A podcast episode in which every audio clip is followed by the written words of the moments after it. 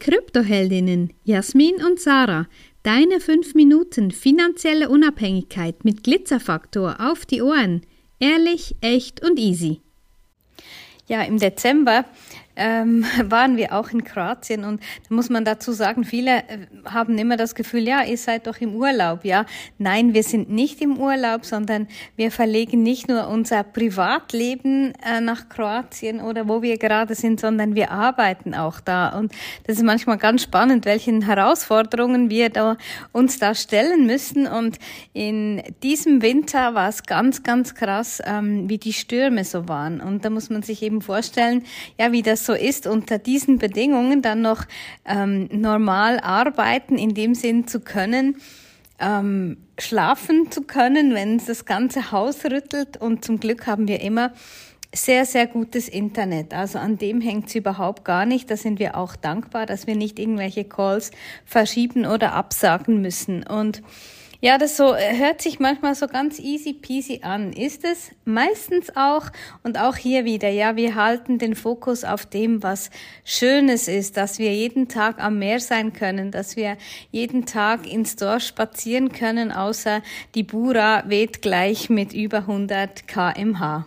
Genau, über die Winde wollte ich gerade was erzählen. Und zwar ist eben genau diese Bura. Das ist der eine Wind, den es gibt in Kroatien. Das ist ein Ostwind, der von Osten herkommt, vom Inland her, von Kroatien übers Velebitgebirge runter zum Meer. Und diese abfallenden Winde, vom Land her, das sind die stärksten gemessenen Winde am Boden, die es gibt, weltweit. Also das ist wirklich ein ganz spezieller Sturm, der dann herrscht. Und das ist auch zugegeben wirklich super unangenehm, weil eben es können Geschwindigkeiten über 200 kmh ähm, schnell mal erreicht werden. Und ihr könnt euch vorstellen, wie das dann draußen auch aussieht. Genau. Und dann gibt es eine andere Windrichtung, die kommt aus Süden. Die bringt nicht wie die Bura das kalte Wetter, sondern das ist der Jugo, ja, das heißt tatsächlich so. Und der bringt das warme Wetter oder der warm, das, die warme Luft aus dem Süden. Und das ist dann eher angenehm zum draußen sein. Es ist zwar dann so, dass die Wellen ganz hoch werden und in unserem Fall klatschen die dann teilweise auf die Terrasse und ans Fenster, dass wir irgendwann gar nicht mehr wirklich rausgucken können. Aber es ist wirklich, ähm, ja, auch spannend, das zu beobachten, wenn man so nah am Wetter dran ist. Und das ist halt etwas, was man von einem einem festen Zuhause in dem Sinne gar nicht so kennt, weil man das Wetter halt einfach auch nicht so mitkriegt von da. Genau. Und sonst war natürlich auch auf der Insel Kirk äh, Adventszeit. Auch da mega schön, alles schön geschmückt, alles sieht toll aus. Die geben sich überall eine große Mühe. Vom Campingplatz den ganzen Weg rüber bis zum Dorf sind ungefähr 20 Minuten Fußmarsch. Alles schön dekoriert und geschmückt und mit Lichtern behangen. Also wirklich ein ganz, ganz tolles Bild, was sich da uns immer wieder bietet.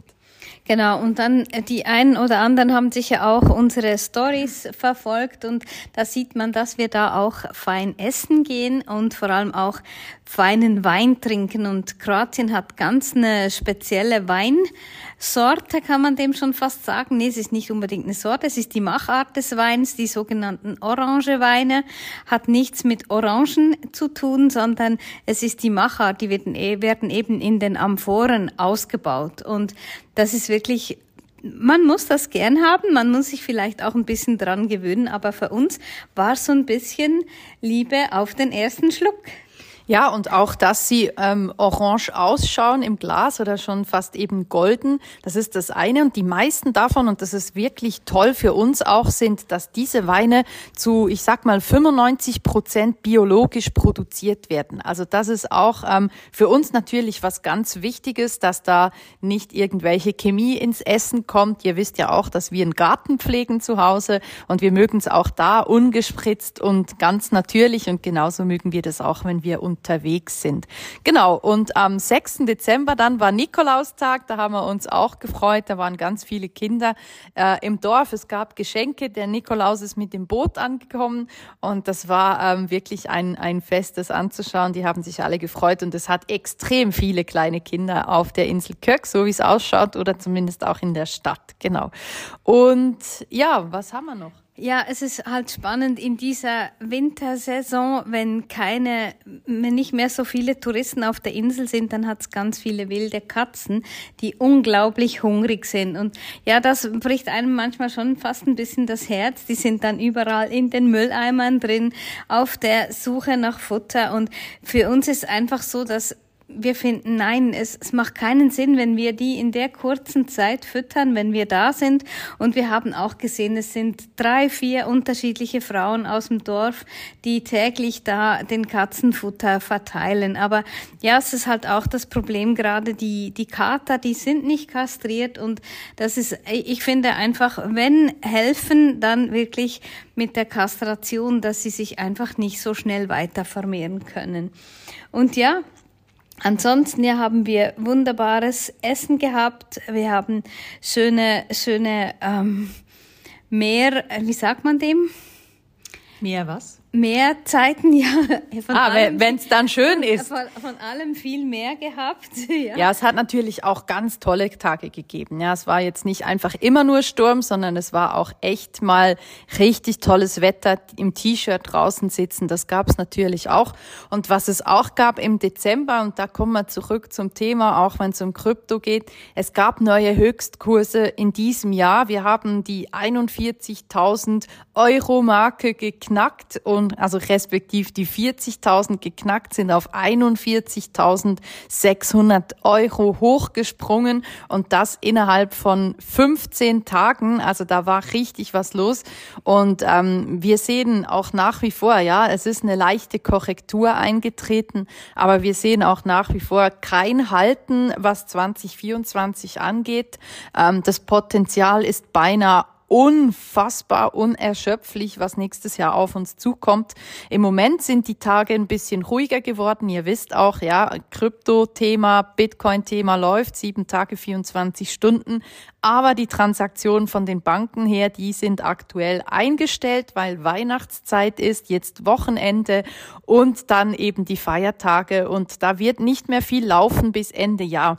Ähm, wir können uns aber vorstellen, dass Ende Jahr gegen Silvester, wirklich Ende des Jahres, dass da nochmal eine Rallye drin liegt. Also seid auch darauf vorbereitet. Es ist durchaus möglich und ich habe die Tage sehr, sehr oft gelesen. Ihr könnt euch nicht vorstellen, wie schnell es gehen kann, dass sich Bitcoin bis zum Ende des Jahres noch einmal verdoppelt. Ja, das war eine Aussage, die ich gelesen habe.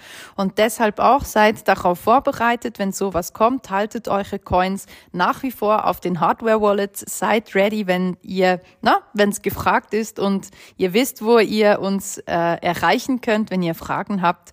Und für die, die das hier zum ersten Mal hören, sucht euch den Kontakt und bucht euch ein Gespräch. Ja, genau. Wir werden nicht müde, um zu um zur Dringlichkeit aufzurufen, dass du dich mit Bitcoin und Krypto beschäftigen sollst. Wenn dir diese Folge gefallen hat, empfehle uns gerne weiter und lass uns ein paar Sterne da. Und vergiss nicht, study Bitcoin and thank us later.